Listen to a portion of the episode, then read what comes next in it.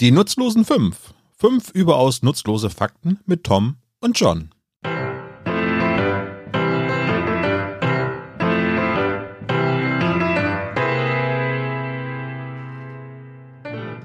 Hallo Tom. Hallo John. Wir sitzen hier zu unserer achten Folge von fünf, Quersumme vier sozusagen. Fünf plus acht, dreizehn, Au, au, egal. au, au. Ähm, Ja. hm. ähm, aber ich wähle meine Worte ganz bewusst, denn ich sage, wir sitzen hier, weil es die erste Podcast-Folge in meinem Leben überhaupt, die ich in Anwesenheit meines Mitpodcasters aufnehme. Und wir sitzen an einem wunderschönen sonnigen Herbstnachmittag hier bei dir in deinem Arbeitszimmer vor zwei Mikrofonen Ja. und äh, Wir können, nehmen eine Podcast-Folge auf. wir können das sogar beweisen, dass wir zusammensitzen. Lass mal beweisen. Okay, machen, wir jetzt, machen wir jetzt ein Podcast-Selfie? Ja, wir machen podcast wir beweisen akustisch, dass wir zusammensitzen. Okay, komm rüber. Das habe ich übrigens, cheers, das habe ich übrigens im Nachhinein reingeschnitten. Ich habe ganz tief in die Soundeffekte-Kiste gegriffen. Hm. Nein, wir trinken hier, oh, der ist wirklich gut. Wir trinken hier einen, einen 100% natürlichen Radler eines lokalen, einer lokalen Bierbrauerei, deren Name nicht genannt werden darf. Also ich weiß nicht, seitdem die zu InBev gehört, kann man die kaum noch als lokal bezeichnen. oh, sind die nicht mehr lokal? Nee, eigentlich nicht, aber es ist immer noch eins der meist getrunkenen, Bier, getrunkenen Biere, ne? Ich bin ja auch, ist ja auch, ich bin auch nicht der große Fan von dem Bier, aber der Radler ist wirklich Der gut. Radler ist wirklich gut, ja. Ja. mhm. Mhm. Also ihr da draußen, die ihr das jetzt hört, wir hoffen, es geht euch gut. Wir ähm, haben uns tatsächlich über das Wochenende getroffen, weil wir uns ja auch außerhalb des Podcasts ganz gut verstehen, um Wir machen das hier nicht nur des Erfolgs wegen zusammen. echt Erfolg. Ich mache das nur wegen des Geldes. Ähm, Das ist keine Simon äh, und Garfunkel-Situation. da fehlen uns auch die Frisuren für. Du bist eine Art Garfunkel. Och, och. ähm, das ist eine, eine, eine Bridge over Troubled Water, die du hier beschreibst. Ah, dann lassen wir es einfach beim Sound of Silence. Ja, es war's für heute. Es war schön. dass ihr- ja. Nein, wir sind natürlich heute zusammengekommen, ähm, um ganz viele Brettspiele zu spielen. Aber wir haben gedacht, wenn wir uns schon sehen, dann könnten wir doch auch mal in Gegenwart ähm, einen Podcast aufnehmen und könnten nicht nur hören, wie der andere auf unsere Geschichten reagiert, sondern ähm, ihm auch dabei in die Augen gucken. Du willst einfach nur dieses, diesen verzweifelten Blick in meinen Augen sehen, wenn ich wieder keine Ahnung habe, wo, wo die Reise hingeht. Absolut. Ähm, und ich habe mir richtig viel Mühe gegeben, aber Das die ist gut, Geschichte. ich nämlich nicht. Die Geschichte ist ja eigentlich die, machen wir doch Butter bei die Fische, dass du mir vor ein paar Tagen geschrieben hast, John, wir müssen unbedingt einen Podcast aufnehmen. Ich habe das, die beste Geschichte. Und dann sitzen wir gestern Abend zusammen in einer Corona-konform, aber etwas größeren Runde und irgendjemand fragt plötzlich, habt ihr eigentlich den Podcast schon aufgenommen? Und ich bin so neugierig, was du heute für mich hast. ähm, und Also die Geschichte ist so gut und gleichzeitig so nutzlos. Das ist unfassbar. ja, dann passt sie perfekt. Dann passt sie perfekt. Und ähm, sollen wir einfach direkt anfangen? Was meinst du? Ja, fangen wir einfach direkt an. Okay. Hau mal raus deinen ersten Fakt. Ich bin dran mit drei Fakten heute.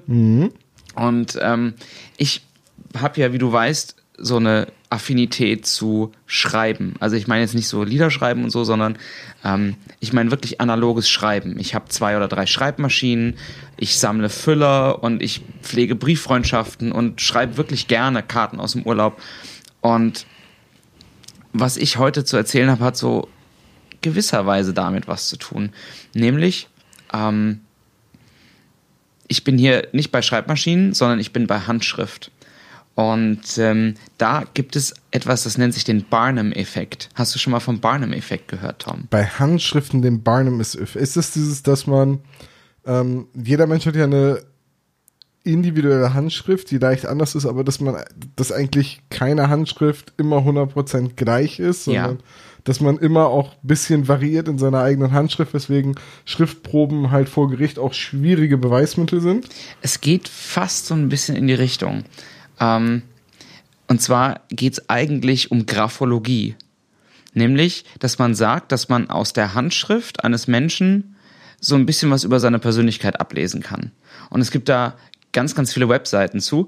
Ähm, und das Konzept oder die Idee, dass die Handschrift was über deine Persönlichkeit aussagt, die gibt's schon in der Antike eigentlich. Aber das hat ein Franzose, und ich muss den Namen wirklich mir aufschreiben, äh, Jean Hippolyte Michon hat den Grundstein für die moderne Graphologie ähm, gelegt und es wird nach wie vor von Unternehmen oder gibt es Unternehmen, die einfordern, dass man Schriftproben mit einreicht, ähm, wenn man sich bewirbt bei denen, weil die Rückschlüsse ziehen wollen, was du eigentlich für eine Persönlichkeit bist. Weil Graphologen behaupten, Intellekt und Charakter und Persönlichkeit kann man alles aus der Handschrift ablesen. Muss, Zum man, Beispiel, muss, muss man da dann auch diese Schädelmessung, also die Maße des eigenen Schädels mit einreichen? Weil daraus kann man ja, das ist ja genauso eine Humbug-Wissenschaft.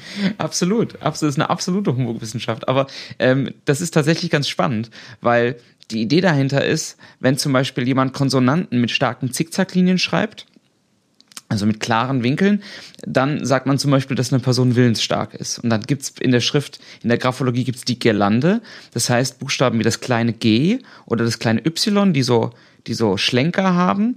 Wenn die Bögen klein sind, dann gelten Menschen eher als engstirnig unter Graphologen. Wenn die Bögen groß und großzügig geschwungen sind, sind Menschen eher weltoffen. Wenn du eher linkslastig schreibst, bist du laut Graphologen eher narzisstisch veranlagt. Wenn du eher rechtslastig schreibst, bist du kein Nazi, sondern ungezwungen und kontaktfreudig. Und ähm, das ist ganz spannend, weil das zum Beispiel in der amerikanischen Politik nach wie vor ein Riesenthema ist, weil zum Beispiel vor der Wahl Graphologen die Handschriften von Spitzenpolitikern untersuchen und die Ergebnisse veröffentlichen und man davon ausgeht, dass das durchaus Einfluss auf die Wahlergebnisse hat. Ja, das ist ja in Deutschland ganz ähnlich. Vor einem wichtigen Fußballspiel lassen wir ja immer einen Kraken eine Dose mit einer Fahne drauf öffnen, um zu gucken, wer gewinnt. Du meinst Paul? Ja, ich glaube, so hieß der. Das ist doch, das ist doch hanebüchender Unsinn. Da gibt's doch keinen Beleg für. Ich zum Beispiel schreibe unfassbar rechtslastig, weil ich Linkshänder bin. Dann, ja, aber pass auf, wir kommen ja noch zum eigentlichen Punkt, nämlich der Barnum-Effekt. Ähm, es gab 1989 eine Studie von zwei israelischen Psychologen und ähm, die haben in 17 unabhängigen Studien ähm, Graphologen, Psychologen und kompletten Laien Handschriftproben vorgelegt, um herauszufinden, ob Graphologen wirklich besser als andere aufgrund der Handschrift Rückschlüsse auf die Persönlichkeit ähm, schließen können. Und die Antwort war, können sie nicht. Aber sie können besser als Wünscheroutenläufer Wasseradern finden. Das vielleicht, das kann ich nicht beeinflussen. Das war das erstaunliche, das sta- erstaunliche Ergebnis dieses Experiments. Sie können zwar keine Handschriften erkennen, aber sie haben Wasser gefunden. Ja, also witzigerweise ist, die Graphologen haben nicht besser abgeschnitten bei diesen Experimenten als Laien oder als Psychologen. Insbesondere, wenn Graphologen keinerlei Informationen über die Teilnehmer hatten, ähm, ging deren Trefferquote gegen null. So, und das, das führt dazu, ähm, dass Graphologie heute tatsächlich nicht als Wissenschaft, sondern als Pseudowissenschaft gesehen wird.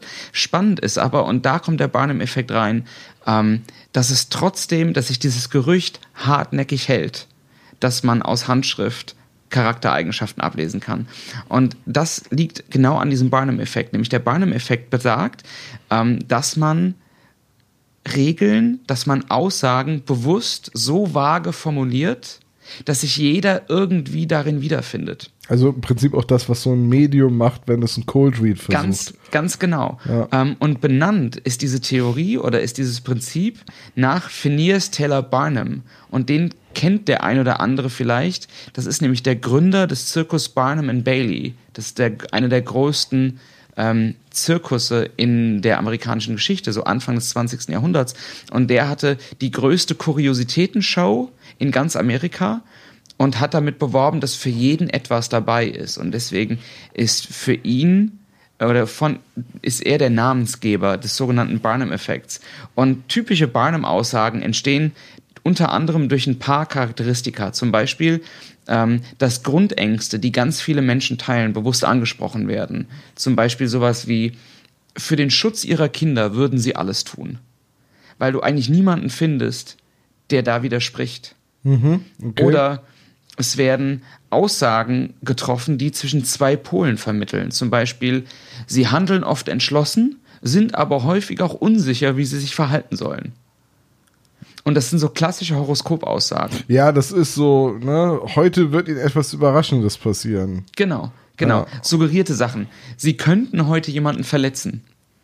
Ähm, und das wird dann zum Beispiel auch in der Astrologie ganz bewusst eingesetzt. Und das ist der Barnum-Effekt. Ganz bewusst Aussagen so zu treffen, dass sich möglichst viele Menschen darin wiederfinden. Und es gibt noch, und damit würde ich ab meinen ersten Punkt abschließen, ähm, es gibt einen französischen Statistiker, immer diese Franzosen, Michel Gauquelin, und der hat den Barnum-Effekt untersucht. Und dabei hat er 1968 an 150 zufällige Personen, die er über ein Zeitungsinserat angeworben hatte, ähm, denen versprochen, ihnen ihr ganz persönliches Horoskop zu schicken. Und tatsächlich hat er aber jeder dieser 150 Personen den identischen ja. Text geschickt. Und zwar ein, eine, eine astrologische Vorhersage, die ein Computerprogramm für ihn generiert hatte. Und ähm, zur Erstellung dieses Horoskops hat er Geburtsdaten von einem Serienmörder Marcel Petiot verwandt und konnte damit beweisen, dass 94 Prozent der 150 Versuchspersonen sich mit einem Horoskop, das für einen Serienmörder erstellt worden ist, zu mehr als 90 Prozent sehr passend wiedergefunden haben. ähm, und ähm, damit hat er eben nochmal belegt, dass der Barnum-Effekt hanebüchener Unsinn ist, der nur möglichst viele Leute ansprechen soll. Ja, also gut, das bestätigt mich jetzt komplett in meinen Vorurteilen. Vollkommen richtig. ähm, in meinen im Übrigen auch, bei dem, bei, dem, bei dem Research dafür, aber ich dachte einfach, es ist einfach schön, dass es für sowas wirklich einen Namen gibt und eine Theorie und ich finde, das qualifiziert das als komplett nutzloses Wissen. Das ist wirklich komplett nutzloses Wissen, ja. äh, Frage, brauchst du die Kopfhörer? Oder also monitorst du dich gerade selbst nebenher oder? Ich kann die Kopfhörer auch abziehen. Tom. Ja, aber ich glaube, du redest lauter, weil du die Kopfhörer auf hast. Oh, ist das so? Ja, das okay. passiert mir nämlich auch mit diesen Noise-Canceling-Kopfhörern. Alles klar, dann nehme ich mal die Kopfhörer ab hier. Ja. Können wir ja schneiden. ich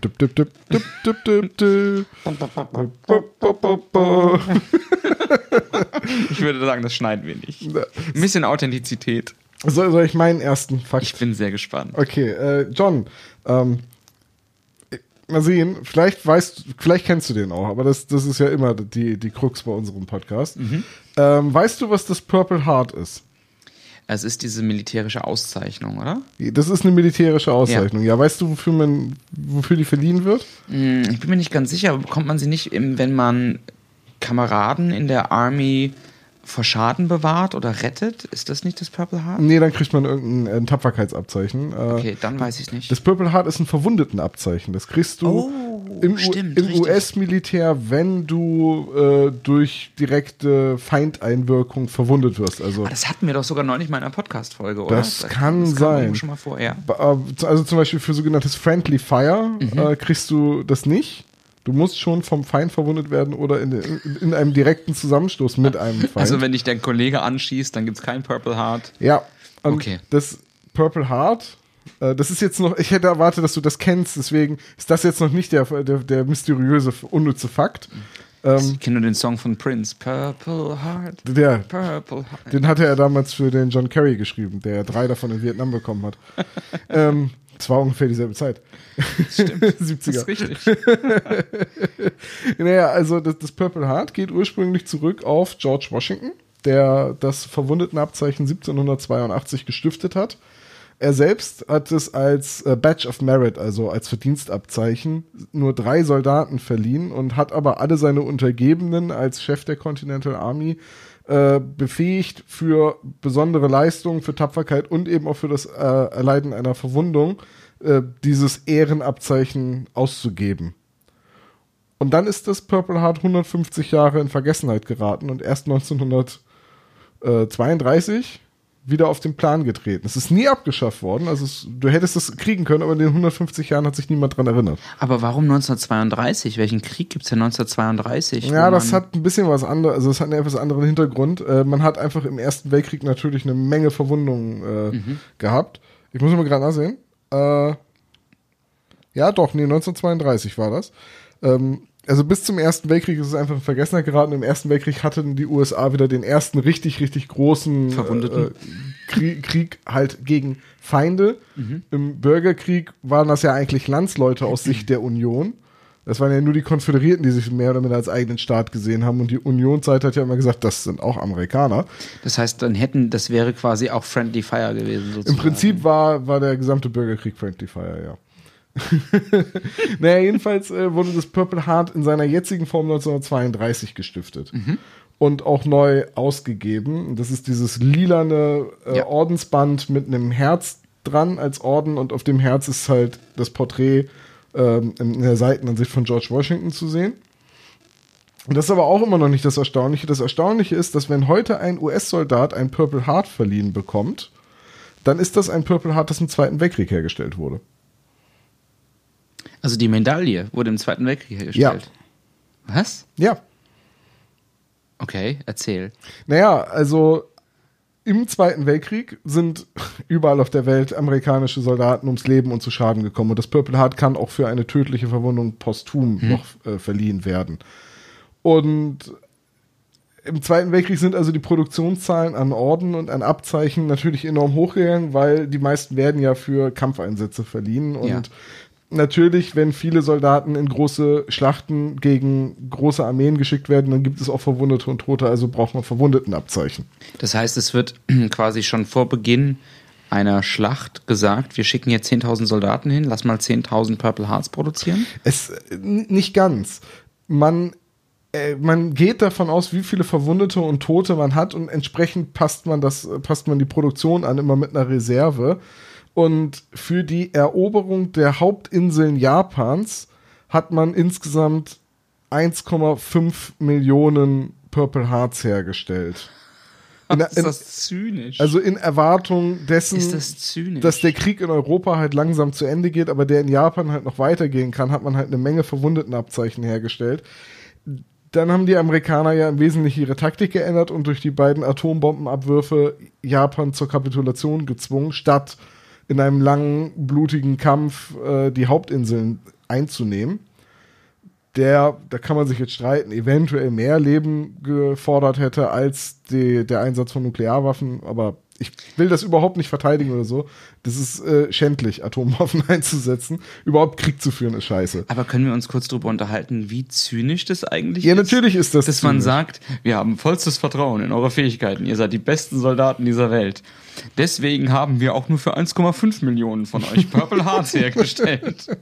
Das ist unsere errechnete Quote. Ja. Äh, und am Ende des Zweiten Weltkriegs waren noch etwa 500.000 Verwundetenabzeichen übrig.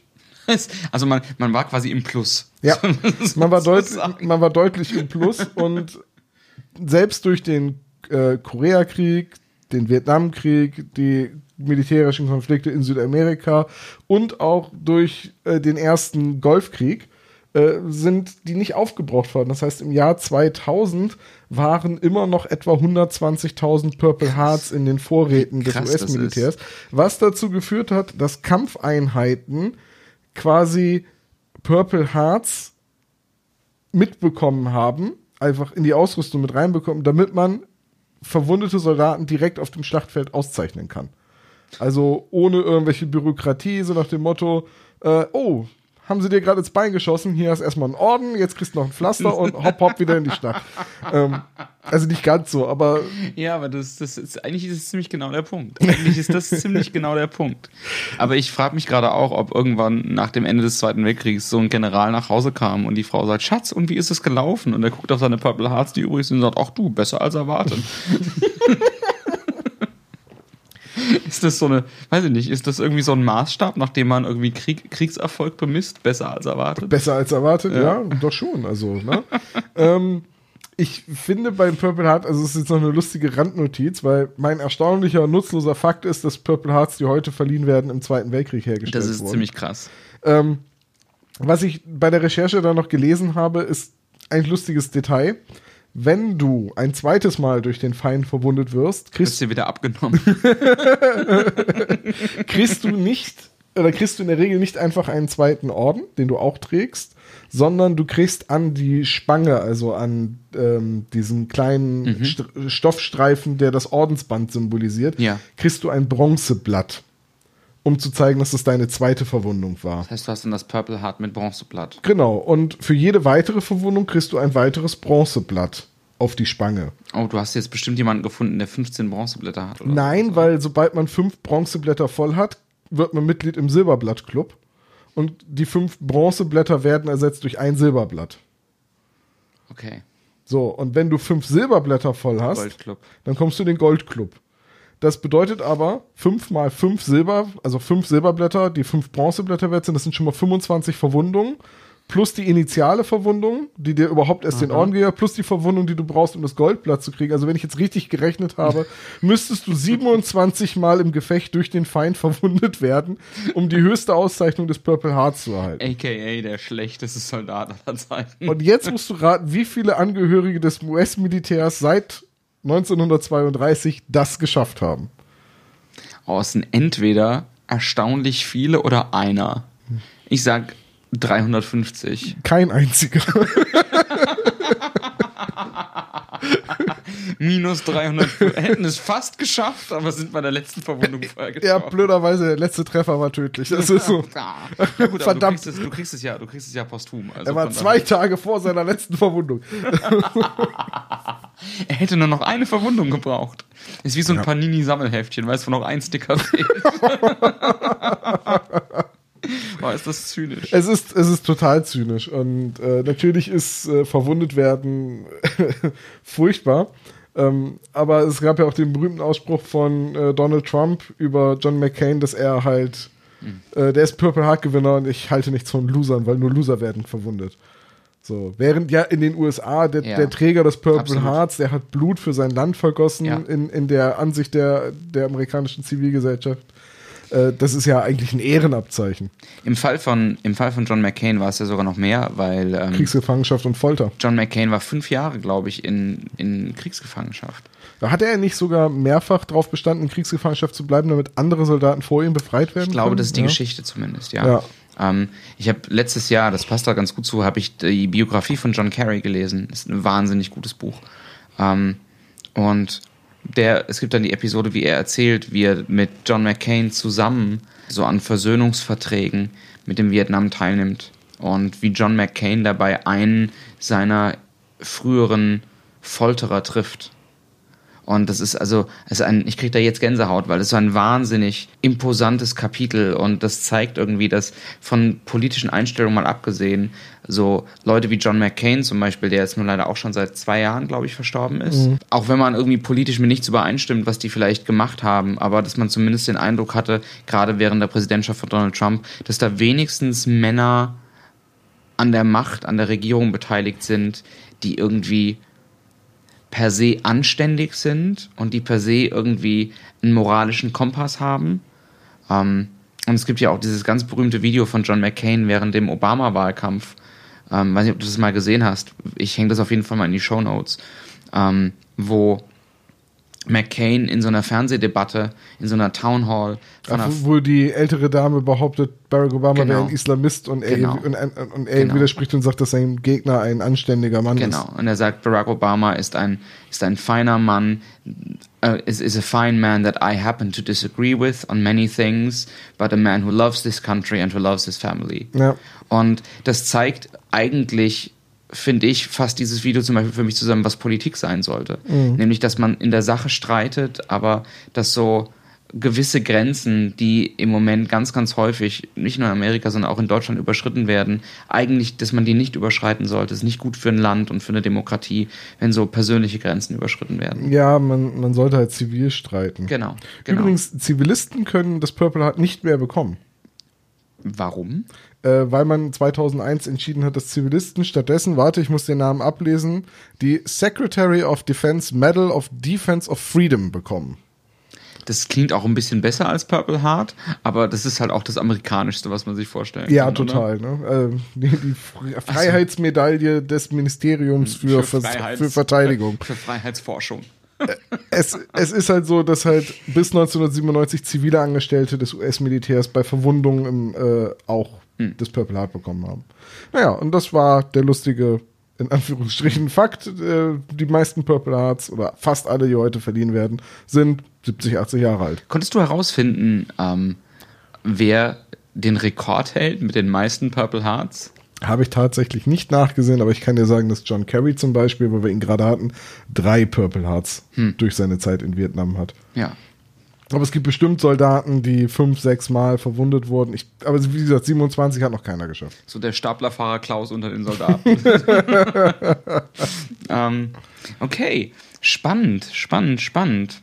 Dann ähm, ich habe ein bisschen was Kurioses rausgesucht und das ist gar nichts, gar keine zusammenhängende Geschichte oder sowas, sondern ich bin auf einen, ein, eine schier unendliche Fundgrube von Einzelkuriositäten ähm, gestoßen und ich habe ein paar davon rausgesucht, ähm, die sich zusammenfassen lassen in der Frage, Tom, du wohnst ja in Achim. Darf man das sagen oder ist das Nein. datenschutzrechtlich?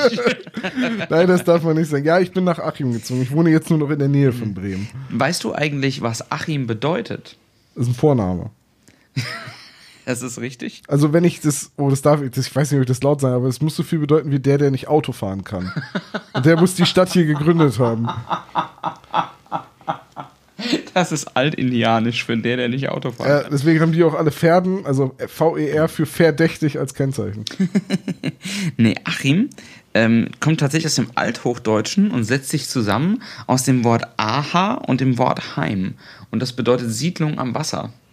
Ja, das, das kommt hin. Wir sind hier direkt an der Weser. Richtig. Ja. Und ähm, ich frage dich das deswegen so doof, weil ich auf eine, eine Seite gestoßen bin, die die Ursprünge von ganz vielen Städtenamen erklärt. Ah, interessant. Und ähm, ich habe da mal ein paar wirklich skurrile Sachen rausgesucht, die ich so nicht erwartet hätte. Okay, ich bin gespannt. Ähm, aber bevor ich, ich habe nämlich fünf rausgesucht, weil ich dachte, unser Podcast heißt fünf. Das macht ja Sinn. Ich verstehe. Ähm, und dann dachte ich, aber wir nehmen die achte Folge auf, deswegen habe ich noch drei dazugepackt. Der erste war Achim, der zweite, Tom, wir sind in der Nähe von Bremen. Weißt du eigentlich, was Bremen bedeutet? Ich, ich weiß, dass ich es mal wusste. Also die erste urkundliche Erwähnung von Bremen ist Bremensis. Ja. Und das hatte, glaube ich, irgendwas damit zu tun, dass die Stadt mehr oder minder auf einer Düne in einer Flussbeuge errichtet worden ist. Also es war irgendwie, äh, es hieß, glaube ich, irgendwie Siedlung auf einer, auf, auf einer Düne oder auf einem Werder, beziehungsweise der Werder ist ja dann wieder eine vorgeschobene Insel in einem Fluss. Ganz genau, ganz genau. Es ist nämlich altsächsisch bzw. mittelniederdeutsch ähm, und bedeutet äh, Land, ähm, Land am Fluss. Ja gut, ich, ich bin Bremer, das kann man schon mal gehört haben bei seiner Genau. Heimatstadt. Im ja? Übrigen, das englische Wort ähm, ist ein bisschen bekannter, was es selber aussieht, nämlich Brim. Ah, ja. Ähm, ich, dann habe ich noch gedacht, habe ich Achim als Top plus eins, Bremen als plus zwei. Warte, kommt dann daher auch der Begriff Brimstone für einen Mahlstein, der vom Fluss rund geschliffen Ganz wird? genau. Ah, okay. Ganz genau. Und ähm, dann dachte ich, ich wohne in Hamburg. Ja. Und dann gucke ich da nochmal nach und weißt du zufällig, was Hamburg bedeutet? Ähm, naja, Burg hat ja wahrscheinlich irgendwas mit äh, Feste oder Richtig. Befestigungsanlage zu tun. Es sind ja eine. Menge Städte, die irgendwie um einen Verteidigungsring herum errichtet Mhm. worden sind. Ähm, und Hamm, naja, das kann jetzt wieder alles möglich sein. Es hat nichts mit dem Schinken zu tun, da bin ich mir ganz sicher. Das stimmt. Ähm, Land des Räucherlachses, nein? Aber ist ein Hamm dann irgendwie sowas wie eine Flussmündung? Ist das wieder was Geografisches oder ist das irgendwie ein Adelsgeschlecht, das die Stadt gegründet hat? Ich gehe Nee. jetzt mal von, von der Flussmündung oder irgendwie Genau. sowas aus. Ähm, und zwar ähm, gab es ursprünglich mal eine Siedlung an der Elbe, die geht so zurück auf die Zeit Karl des Großen. Das war die sogenannte Hammerburg. Oh ja, ich glaube, daraus- sogar noch einen Stadtteil, der so heißt Hammerburg. Nee, Hammerbrook. Ach, Hammerbrook, ja. Aber Hammerburg, geschrieben H-A-M-M-A und Burg. Und ähm, das kommt wiederum von dem Wort Hamme. Und eine Hamme ist ähm, altfriesisch und ist eine, bedeutet so viel wie, ich habe das aufgeschrieben, eine in die Marsch vorspringende, bewaldete Erhöhung. Ähm, und halt bedeutet dann insgesamt, wenn man das zusammenfasst, so viel wie ein Land, ein erhöhtes Land an einer Flussbiegung. Das bedeutet eigentlich Hamburg. Wo einer eine, Hamm, äh, wo einer eine Burg gebaut hat. Genau. Ja. Und jetzt habe ich einfach mir mal fünf Städte rausgesucht, wo ich wirklich überrascht war. Ist Bad Vilbel dabei? Nein, aber ich dachte, wir fangen einfach mal mit unserer Hauptstadt an, Tom. Was heißt eigentlich Berlin? Ist auch wieder gemein, weil ich mir sicher bin, dass ich das mal wusste. Berlin. Ah, das kann alles Mögliche sein. So, Berlin ist mit Havel und Spree an zwei Flüssen gelegen. Korrekt. Richtig. Ähm, könnte es so etwas sein? Es ist ja oft nach geografischen Begebenheiten. Das Städtenamen, gra- Berlin ist ja auch eine sehr alte Stadt. Ja. Ist es sowas wie das Land zwischen zwei Flüssen? Nee, Schade. aber es ist nicht weit davon entfernt. Na, immerhin. Ähm, mir sind bei der Recherche oder mir sind da zwei Sachen aufgefallen, die ich nicht wusste. Nämlich zum einen, ähm, dass als Berlin gegründet wird, 1237, Berlin nicht Berlin heißt, sondern Köln. Ach Mensch, Ähm, und zwar C-Ö-L-L-N geschrieben. Ähm, auch noch falsch. das ist richtig. ähm, und es war ursprünglich eine slawische Stadt und so geht auch Berlin auf einen slawischen, also das Wort Berlin auf einen slawischen Ursprung zurück und bedeutet schlicht Stadt am Sumpf. Ach ja. Und ähm, das ist tatsächlich gar nicht so falsch, denn Berlin ist komplett auf Sumpfgebiet erbaut. Und Naja, deswegen wenn man zwischen zwei Flüssen gefangen ist, das Genau. Land da ist feucht. genau, und dann dachte ich, gehe ich mal weiter nach New York. Ist ja bekannt, dass New York Früher New Amsterdam hieß. Genau, Neuf, Neuf Amsterdam, so, ja, lecker. Neu, Neuf Amsterdam ähm, wurde dann den Engländern übergeben. Die haben das Neu York, also New York genannt. Ähm, aber viel spannender ist, dann gibt es eben diesen ganz schönen Stadtteil Manhattan. Und Manhattan stammt eigentlich aus einem oder entstammt der ähm, Sprache von dort ansässigen amerikanischen Natives, also Indianer sagt man nicht mehr, aber Ureinwohner, Ureinwohnern. amerikanische Ureinwohner, ähm, ja. Und kommt eigentlich von dem Begriff Manahatta und bedeutet nichts anderes als hügeliges Land. Ja. Das hatte ich, glaube ich, schon mal gehört. Das Manhattan. Ne? Ähm, aber genug der Geografie. Ähm, jetzt gibt es nämlich auch Städte, deren Namen ähm, nicht einfach auf deren Lage oder auf deren geografische Eigenschaften zurückgehen, sondern zum Beispiel Hongkong. Ähm, bedeutet eigentlich im Chinesischen so viel wie duftender Hafen. Und das geht darauf zurück, dass von hier aus früher so ganz viele Holzbäume, dass von hier aus ganz viele ätherische Öle, aber auch Opium gehandelt worden ist. Und dass wenn Schiffer nach Hongkong in den Hafen fuhren, ähm, es eben dieser, dieser wohl sehr beeindruckende, nicht zu ignorierende Geruch sich überall verbreitete. Und Hongkong bedeutet eben nichts anderes als duftender Hafen. Ja, so. Aber das ist ein schöner Name. Wo kommen Sie her? Aus Duftender Hafen. Auf Duftenhafen. Duftenhafen, ja. Duftenhafen ist super. Ein bisschen martialischer wäre die Stadt Antwerpen in Belgien.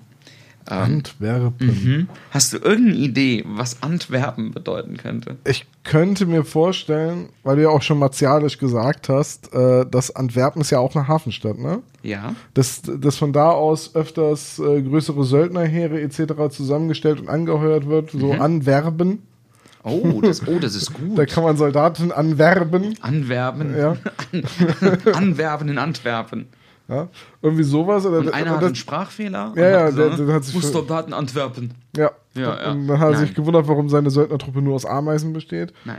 Ja, und äh, nee, damit gar nicht so, Nein. aber es hat irgendeinen militärischen, martialischen Hintergrund. Es hat nicht militärisch, aber sehr martialisch. Okay. Ähm, und zwar geht das auf eine Sage zurück. Wenn du durch Antwerpen gehst, kommst du irgendwann auf so einen, einen mittelalterlichen Marktplatz, das ist der Grote Markt. Und ähm, da ist ein großer Brunnen und der zeigt ähm, die Legende der Stadtgründung. Und ähm, der Legende nach kämpft hier ein römischer Centurio mit dem Namen Brabo gegen einen Riesen. Der Riese heißt äh, Antigon. Und in diesem Kampf schlägt dieser Centurio ähm, seinem scheinbar übermächtig wirkenden Gegner eine Hand ab und wirft diese zum Zeichen seines Triumphs in den nahen Fluss.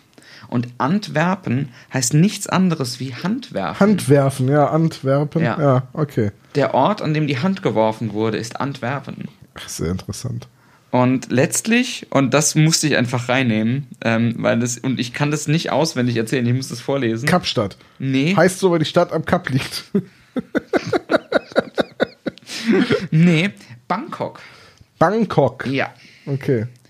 Ähm, Das wusste, das hab, ich bin mir sicher, dass ich das schon mal gehört habe, wo der Name herkommt. Ich habe es garantiert komplett vergessen. Bangkok ähm, ist ganz abenteuerlich, weil Bangkok nämlich eigentlich ähm, nur außerhalb von Thailand Bangkok heißt. Die Einheimischen nennen die Stadt, zumindest sagt das die Enzyklopädie Britannica, Kung, Krung Thep.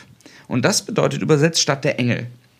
Das wiederum, also wie Los Angeles eigentlich, Ja. das wiederum ist allerdings nur eine Abkürzung. Denn der volle Name der Stadt Bangkok lautet, und ich muss ihn wirklich vorlesen, weil das kann sich kein Mensch merken, ich zitiere, die Stadt der Götter, die großartige Stadt, die Residenz des Smaragd-Buddhas, die uneinnehmbare Stadt von Ayutthaya, die zahlreichen, äh, die großartige Hauptstadt der Welt, verziert mit neun wertvollen Edelsteinen, die glückliche Stadt mit zahlreichen königlichen Palästen, die dem himmlischen Aufenthalt der wiedererstandenen Götter ähnelt, eine Stadt geschenkt von Indra, gebaut von Vishnu Kam. Das ist der volle Name der Stadt Bangkok und entstanden ähm, ist der Name wohl als König Rama I. 1782 das heutige Bangkok begründet. Und jetzt kommt's als letzte funny Side Note, bevor du deinen zweiten, ähm, deine zweite Zutat heute beisteuern kannst. Bangkok übersetzt heißt Dorf der Pflaumen. Das ist schön. Und zwar die großartige, das großartige Dorf der Pflaumen, das, das großartigste Dorf der Pflaumen, was auch immer. Aber Bangkok heißt nichts anderes als Dorf der Pflaumen. Wund- Wunderschön. Wunderschön. Äh, kann man nicht sagen, man hätte nicht schon was gelernt hier in diesem Podcast. Absolut. Okay, äh, John, ähm, was soll ich sagen? Das, das war jetzt sehr ähm, tiefgründig und äh, also jetzt bis zur Stadt der Pflaumen. Also das war sehr, äh, das war sehr, ja, also das war ja fast, du hast ja wirklich jetzt den Bildungsauftrag in diesem Podcast Absolut, reingebracht. absolut. Aber nur, nur ich, ich bin mir aber auch sicher, dass du ihn wieder zerstörst. Ich wollte gerade sagen, es wäre jetzt ja wirklich sehr, sehr schade, wenn irgendjemand das mit einer absolut nutzlosen Geschichte wieder mit dem Arsch einreißt. Absolut. Ah, es wäre wirklich schrecklich, wenn das Darf ich passiert. dabei, darf ich ganz kurz noch erwähnen, dass mich das, die Formulierung gerade sehr daran erinnert, mh, dass Paul McCartney, als die Beatles ihr vorletztes Album aufnahmen, nämlich das Let It Be Album, ähm, so es wäre lustig, wenn das das letzte gewesen wäre. Ach komm, lass gut sein.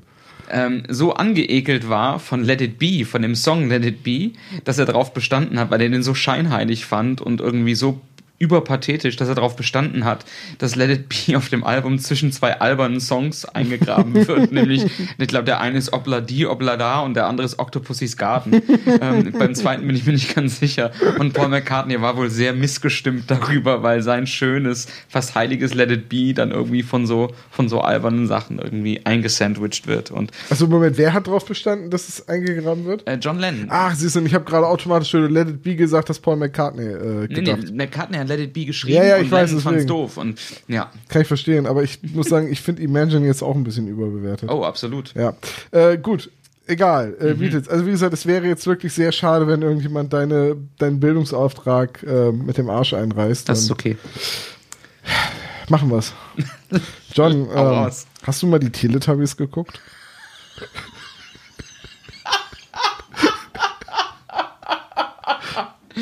Ich kann nur verlieren jetzt, glaube ich, an der Stelle.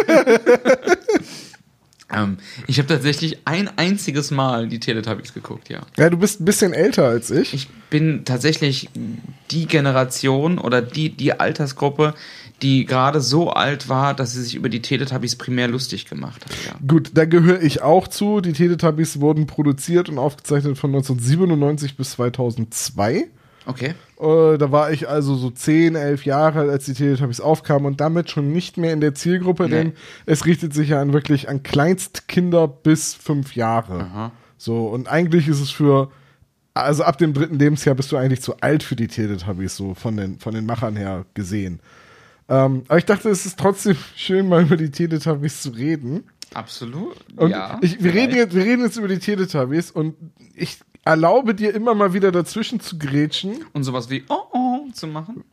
Ja, können wir gerne als Alarmsignal vereinbaren. Ja. Du sagst, ah oh, wenn, wenn du das Gefühl hast, äh, dass ich den Punkt erreicht habe, wo jetzt der seltsame oder absolut nutzlose Fakt kommt.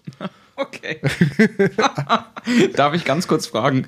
Manchmal gibt es ja in Podcasts, die sehr erfolgreich sind, so Sponsoring. Ja. Also, also die heutige Folge wird Ihnen präsentiert von oder so. Wer hat dich auf diesen Fakt gebracht? Der pure Zufall.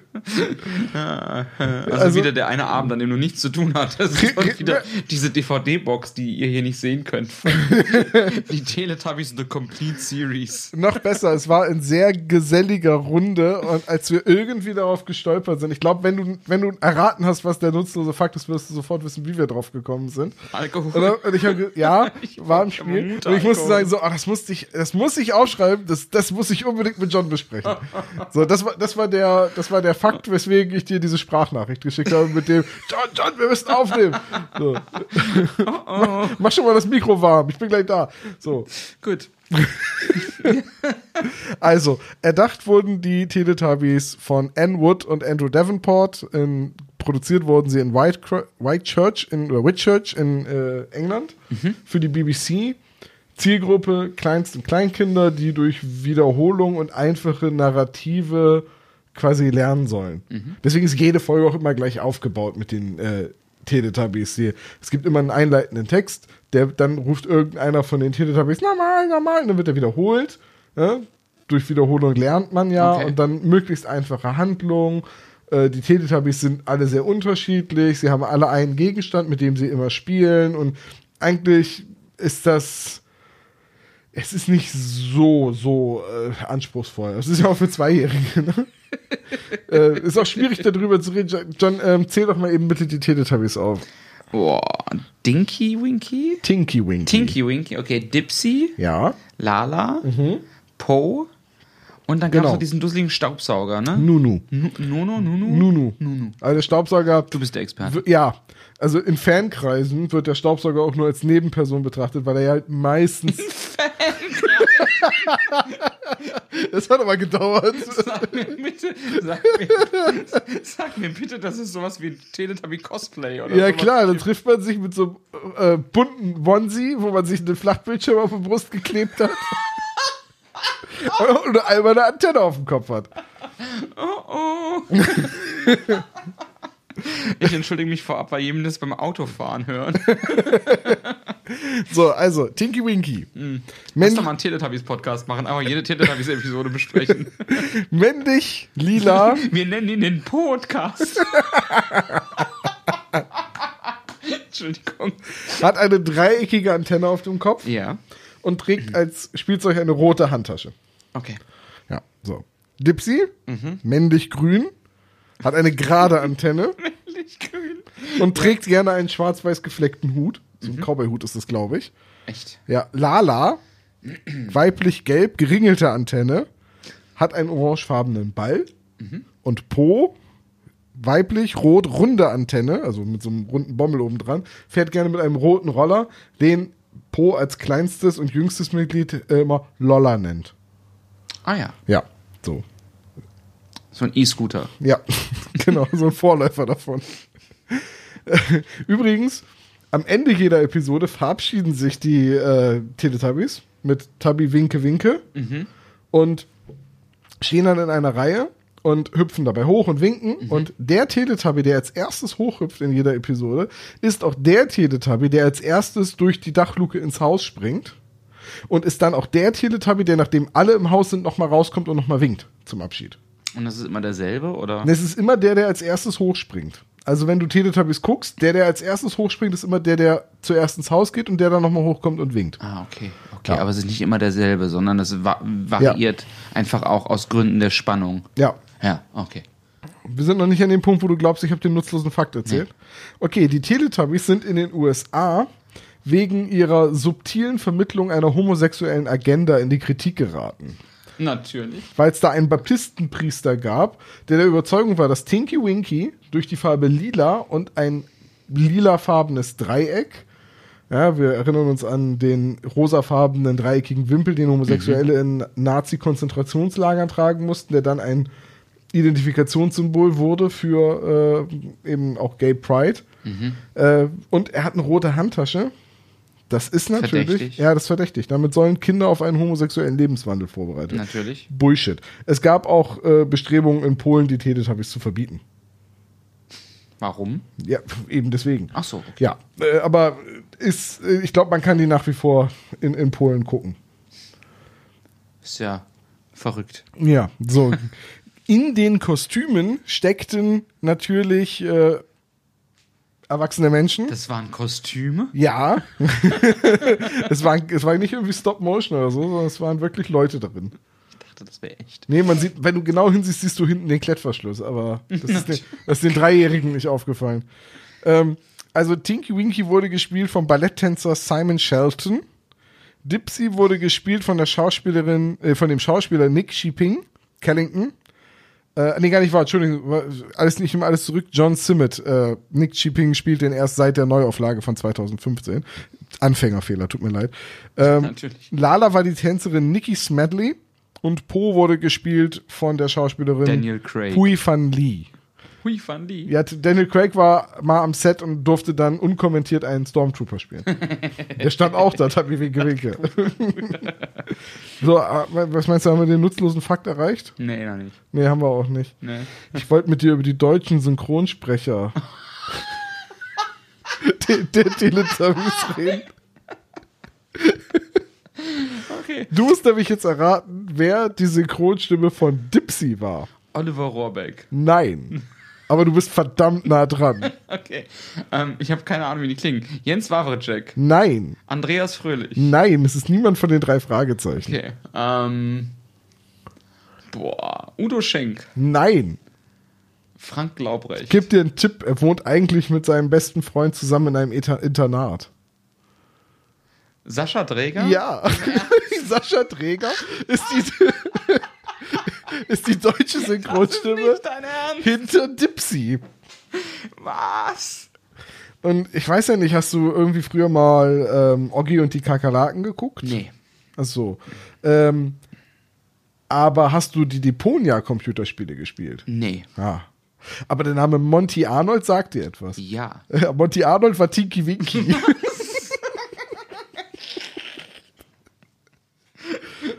und auch hinter Lala und Bo stecken bekannte deutsche Synchronsprecherinnen, nämlich hinter Lala Tanja Dose.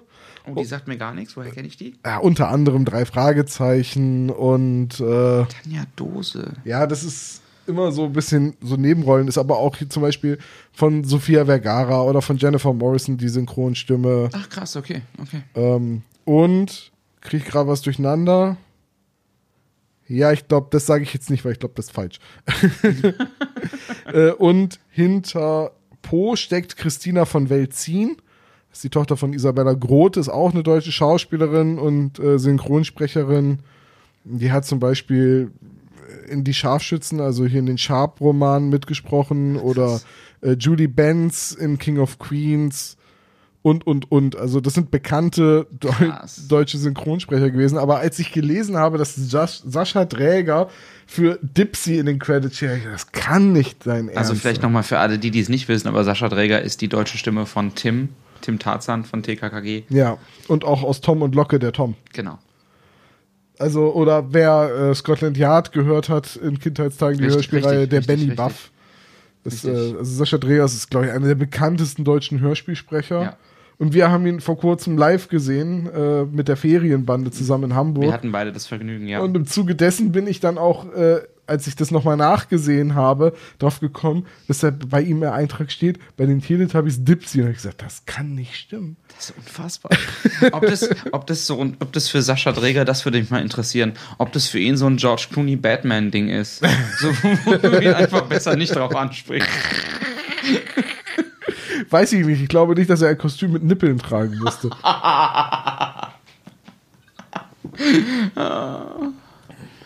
Oh Gott, das ist, das ist großartig. ja, ich weiß, aber absolut nutzloses Das Wissen. ist richtig nutzlos. Aber ich meine, jetzt habe ich auch mal was über die Teletubbies gelernt. Das Definitiv. Weil, hättest du das gedacht, dass wir heute über die Teletubbies reden? Ja, nein.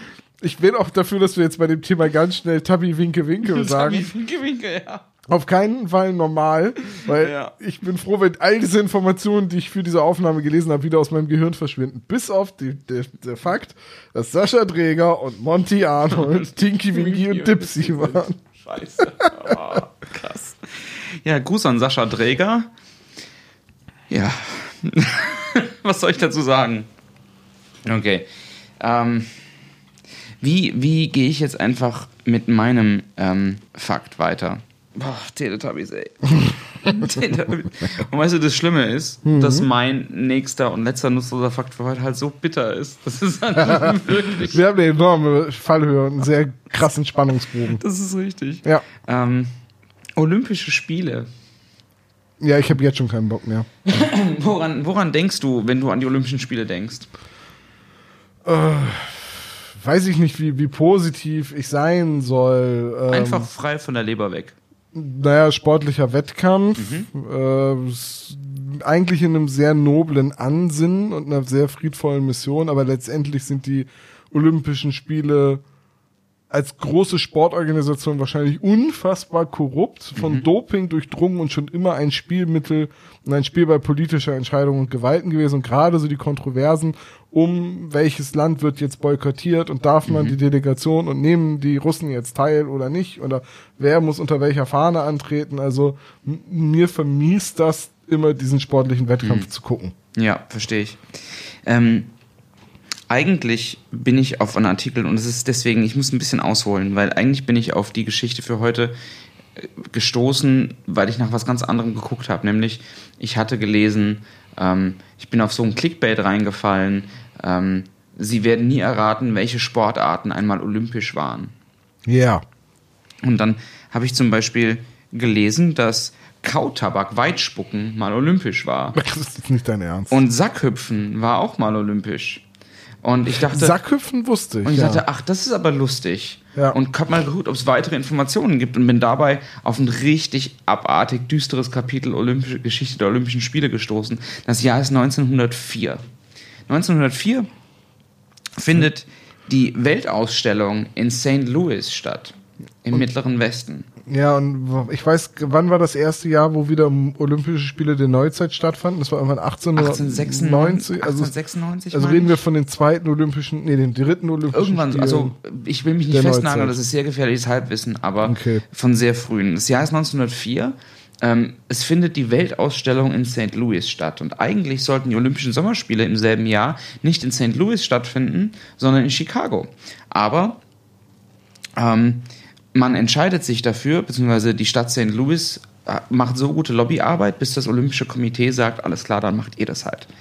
Und 1904 werden es ganz, ganz seltsame Olympische Spiele, weil von den ähm, äh, von den Entschuldigung, von den 651 teilnehmenden Athleten sind nur die wenigsten nicht aus Amerika.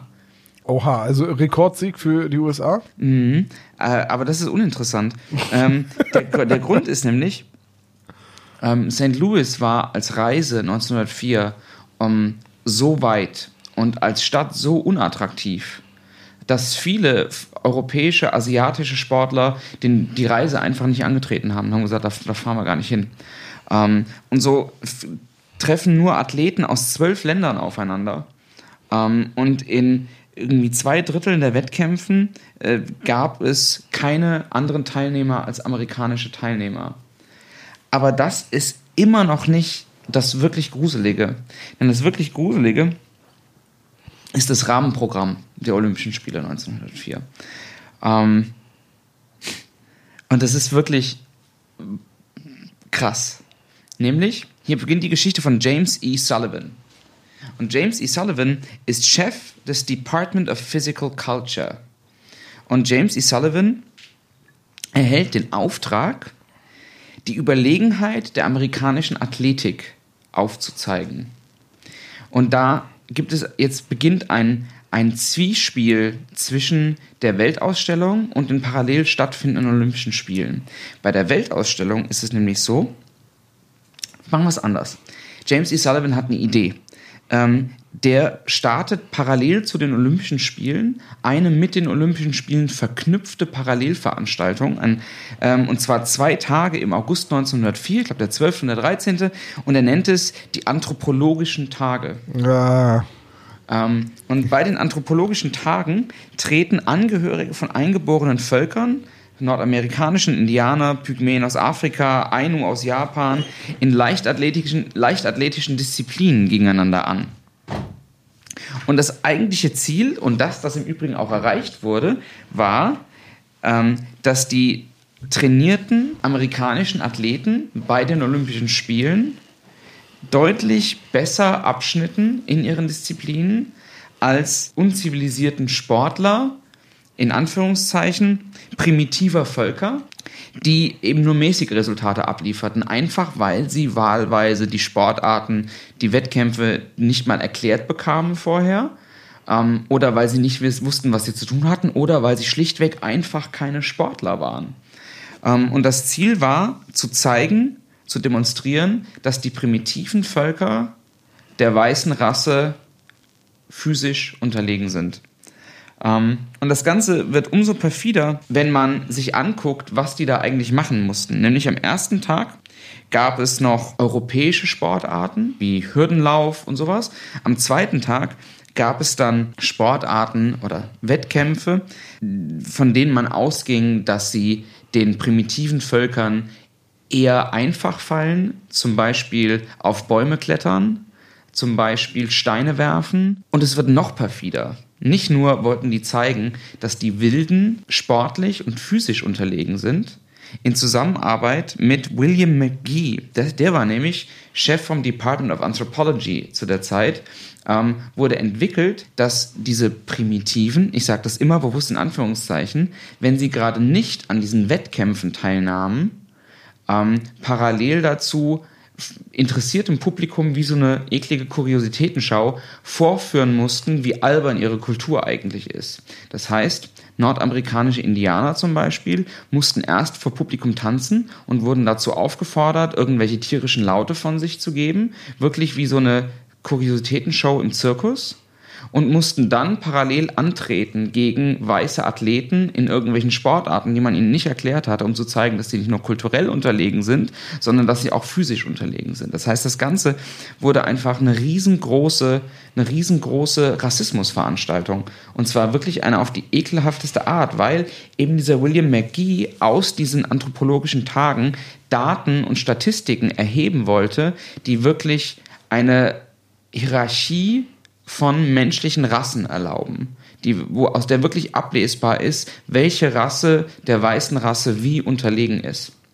Und jetzt gab es ein paar Probleme bei der Geschichte, nämlich erstens diese Wilden, ich sage das immer bewusst, das ist deren Terminologie, ähm, das Wort Savages findet sich in all den Aufzeichnungen darüber, waren gezwungen, an diesen Veranstaltungen teilzunehmen. Das waren, die waren nicht freiwillig da. Teile von denen wurden zwar bezahlt, aber sie hatten trotzdem keine Wahl. Einige hatten von denen sogar Agenten und haben sich dann aber schlicht geweigert, sich anzustrengen bei den ähm, ja, bei, diesen, bei diesen Wettkämpfen. Nein. Und das war natürlich ein Problem, weil man wollte natürlich nicht zeigen, dass die nicht gut sind, weil sie sich nicht anstrengen, sondern man wollte zeigen, dass sie sich anstrengen und scheitern. Das ja. heißt, selbst wenn sie ihr Bestes geben, sind sie niemals so gut wie.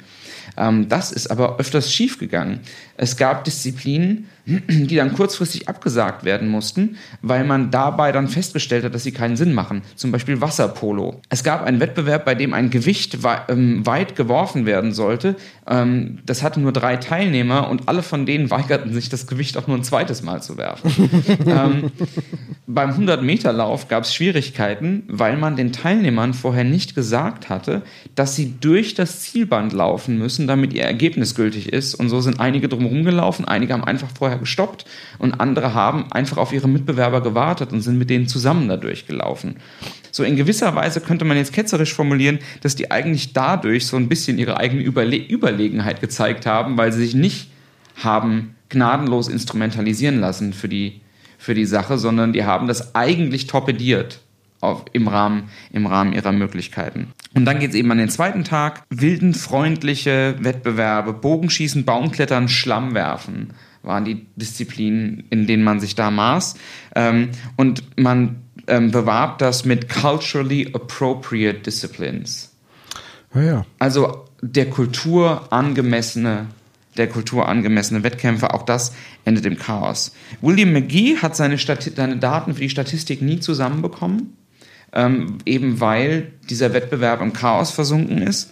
Ähm, James O'Sullivan hingegen hat sich in seiner Annahme, dass die Wilden, ich sage es jetzt ein letztes Mal, mh, so unterlegen sind, gnadenlos bestätigt gefühlt und hat das auch weiterhin in die, in die amerikanische Politik getragen. Und es war deswegen spannend und deswegen wichtig und deswegen elementar, weil Amerika 1904 als Land versucht, noch auf den Zug der Kolonialisierung aufzuspringen.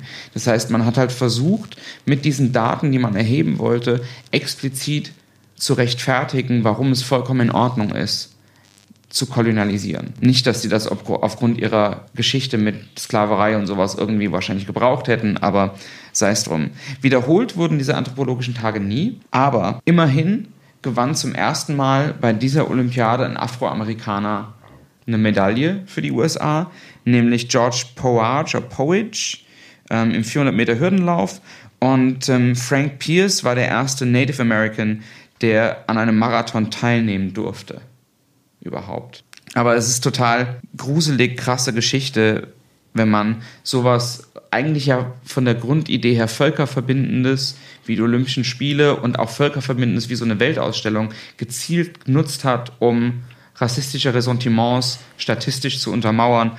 Ähm, und ich würde mit einem ganz schönen Satz enden an der Stelle, nämlich mit einem Satz von Pierre de Coubertin. Pierre de Coubertin ist Chef des Olympischen Komitees ähm, und der hat gesagt, die Sommerspiele 1904 waren so mittelmäßig, dass sie zur ausrichtenden Stadt gepasst haben. ja. Ja. Ähm, so ein bisschen Downer irgendwie. Schon, schon enorm übel, aber es ist eigentlich auch nur wieder ein ganz gutes Indiz dafür, dass halt eben die weiße Gesellschaft in den USA den, den offenen Rassismus, der im 19. Ja. Jahrhundert ja bis zum amerikanischen Bürgerkrieg geführt hat, auch natürlich mit dem Ende der Sklaverei 1865 und dann de facto deutlich später und der Restauration und so weiter eigentlich nie überwunden hat und dass er bis absolut. ins 20. und auch bis ins 21. Ja, Jahrhundert weitergetragen wird. Und ähm, ich meine, die Geschichten, dass jetzt irgendwie auch, an, auch, also auch farbige Mitglieder des US-Militärs schlechter gestellt und schlechter behandelt werden, ähm, noch während des Zweiten Weltkrieges das ist ja alles, ne, klar, das überrascht mich halt überhaupt nicht, dass irgend so ein weißer Rassist der Meinung ist, wenn wir den äh, Native Americans die, die Schnürsenkel zusammenknoten, verlieren sie beim 100-Meter-Laufen. Das zeigt, dass wir überlegen sind, weil wir den Knoten haben. Es ist halt so gruselig, ne? Ja. Dass, man, dass man sich auch überhaupt nicht, überhaupt nicht geschämt hat, das einfach so zu sagen. Vor allem, dass man sich also entweder war man so ignorant in seinem Rassismus, dass man der Meinung war, äh, dass es keinen fairen Wettkampf braucht, weil man eben diesen Confirmation Bias hat, weil man sowieso genau. davon ausgeht, dass es egal ist. Oder aber du wusstest ganz genau, genau. dass der Wettkampf nicht fair sein darf, weil wenn du, du eventuell, weil du dann riskierst, genau. eventuell genau. zu verlieren und deine These nicht bestätigt zu bekommen. Genau. Und das wäre, das wäre noch viel zynischer. Ich weiß nicht, was schlimmer ist. Diese, diese Überheblichkeit in seinem, in dem Rassismus oder diese, ähm, die, diese, wirklich diese zynische Herangehensweise, wir ja. müssen von vornherein sabotieren, damit wir belegen können. Ja, der weiße richtig. Mann ist stärker, besser. Vollkommen richtig. Und im Prinzip von der Weltsicht her, dass die anderen nicht weißen Völker den Weißen unterlegen sind, das hätte genauso gut in Nazi-Deutschland stattfinden können. Ja, ja. ich ähm, tatsächlich äh, habe ich, als ich das gelesen habe, mich auch gefragt, ob man nicht mal genauer nachliest, was es so während der Olympischen Spiele 36 in Berlin so alles gab. Ähm, ich glaube, da muss ich mal ein bisschen reinlesen. Wie ähm, hieß denn noch der ähm, Afroamerikaner, der bei den Olympischen Spielen in Berlin die Goldmedaille gewonnen hat? War das Jesse Sprint? Owens? War das Jesse Owens? Ich bin mir nicht sicher. Ich bin mir auch wirklich unsicher. Mm, es gab mal bei QI die Frage, welches Staatsoberhaupt Jesse Owens äh, nicht zu seinem Sieg gratuliert hätte. Also die genaue Formulierung mhm. war, who snubbed Jesse Owens? Und das Panel war sich natürlich einig, dass das Adolf Hitler war, weil äh, das ja ein Weiß, also ja. ja. bei dem Hitler hat aber in den ersten Tagen der Olympiade grundsätzlich nur deutschen Athleten gratuliert. Und als man ihm gesagt hätte, dass das nicht im olympischen Geiste sei, er solle entweder allen oder niemandem gratulieren, hat er, hat er sich entschieden, niemandem zu gratulieren. Deswegen konnte er Jesse Owens gar nicht den, okay. die Gratulation verweigern. Und das Staatsoberhaupt, das Jesse Owens nicht gratuliert hat, war FDR. Im Ernst? Ja weil ähm, wir reden von 1936 in den USA. Schwarze Künstler mussten noch den Hintereingang benutzen für die äh, Hotels, in denen sie aufgetreten sind oder in denen sie gewohnt haben, etc. Aber FDR war ja eigentlich ein relativ progressiver. Ja, aber Jesse Owens war, glaube ich, nicht mal zum Empfang der Delegation im Weißen Haus eingeladen. Ja, wir machen einen richtigen Happy Podcast. Ja, es ist ein heute, richtiger oder? Happy Podcast. Weil da sehen wir uns einmal und dann machen ey, wir sowas. Ey, wirklich kein Vorwurf, ne? Ich habe die Teletubbies rausgesucht, mein Freund. Du hast, du hast, ja, was, was, was Ich habe alles gegeben. Was soll ich sagen? Du hast vollkommen recht. Ich, ich, aber, ich erkenne aber die, mich dich, dich Molltroll kriegt man einfach nicht gezähmt. Oh, ich überlege mir fürs nächste Mal was. Ähm, Bitte, mein- nächstes Mal was Fröhliches. Nächstes Mal ist äh, schon die neunte Folge von unserem Podcast. Das ist total verrückt. Ja, warte, Ähm. wenn, wenn du machst nächstes Mal was Fröhliches, dann muss ich mir eben eine Sache aufschreiben. Was, und jetzt, also Tom nimmt einen Stift und schreibt. Senfgas.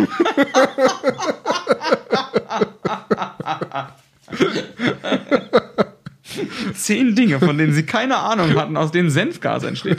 ähm, nein, wir machen schon die neunte Folge beim nächsten Mal. Und neun ist ja bekanntlich meine Glückszahl, deswegen freue ich mich ganz besonders. Und Ist dann, das so? Ja, und dann werde ich zur Feier des Tages zwei wirklich, wirklich lustige Sachen raussuchen. Okay, und ich gebe mir große, große Mühe, drei absolute Downer zu finden. Sehr gut, sehr gut, damit wir einfach den Grundtenor beibehalten. so machen wir das. Tom, mein Lieber, es war mir ein riesiges Vergnügen. Oh ja, es hat Spaß gemacht. War sehr interessant. Und das Schöne ist, nachdem wir jetzt die Aufnahme gleich beenden, ähm, gehen wir nicht unserer Wege und ähm, sondern wir gehen wahrscheinlich einfach einen Stock tiefer und essen eine Pizza. Voll geil. Mega wir. Also, bis zum nächsten Mal. Macht's gut, tschüss.